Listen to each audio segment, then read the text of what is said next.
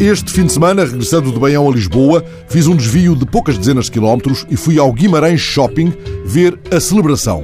São dezenas de fotografias dos anos 10 a 30 do século passado, criteriosamente escolhidas entre as quase 6 mil da coleção de fotografia da Muralha, uma associação de defesa do património de Guimarães que nos mais de 30 anos de existência tem feito um trabalho exemplar e persistente. A quando da capital europeia da cultura, a Muralha levou por diante o projeto Reimaginar, garantindo a digitalização da totalidade dos clichês fotográficos de vidro que haviam pertencido à foto moderna e à fotoelétrica moderna, as primeiras casas fotográficas de Guimarães, propriedade do fotógrafo Domingos Alves Machado. São imagens que nos permitem mergulhar no cotidiano da cidade de há um século, nas suas festas, na intensa vibração da sua comunidade depois da grande exposição do ano passado dedicada ao trabalho. Aí temos, até ao fim de agosto, esta magnífica celebração dedicada aos grandes momentos festivos, como as Nicolinas ou as Gualterianas, ou simplesmente piqueniques, casamentos, passeios de barco ou de automóvel, festas musicais de bombeiros, unidades militares ou tunas de caixeiros. Há de tudo. A multidão enchendo o toural, ainda com jardim gradeado por ocasião das Gualterianas, ou na grande homenagem a Gago Coutinho e Sacadura Cabral em setembro de 1922.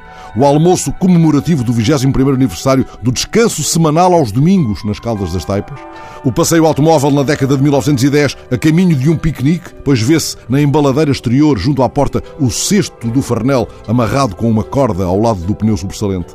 Ou os piqueniques ou simples passeios à penha. Uma dessas fotografias, de uma penha ainda bravia, está acompanhada de um belíssimo texto do poeta Carlos Poças Falcão, que passo a ler. Esta é uma fotografia do tempo em que a penha ainda era propriamente uma montanha. E não porque tenha abaixado a altitude, antes porque lhe subiram os homens com maior atrevimento.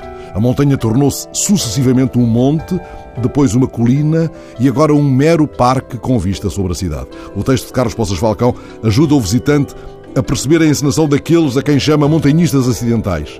Já demonstram falta de reverencial temor perante as penedias gigantescas e o infinito escancarado dos céus. E antes das rampas asfaltadas, antes do teleférico, antes do mini-trem e do mini-golf, antes das antenas e das lojinhas e das tendas, talvez também a nossa alma fosse assim, uma panha limpa, agreste e nua, muito alta, algo medonha, só visitada por alguns anjos de passagem e por alguns pobres diabos sempre desrespeitosos e pândegos.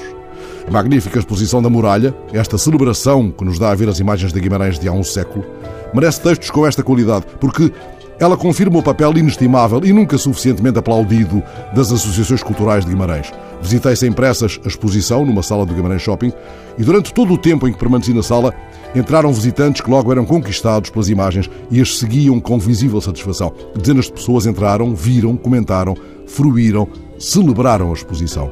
E dei comigo a pensar que, ao escolher um ponto de intensa passagem num grande centro comercial, a muralha optou afinal por disputar território que julgaríamos inóspito, até hostil. Não duvido de que naquela tarde a exposição A Celebração tenha tido mais visitantes do que o conjunto de exposições de todas as celebradas galerias de arte de Lisboa.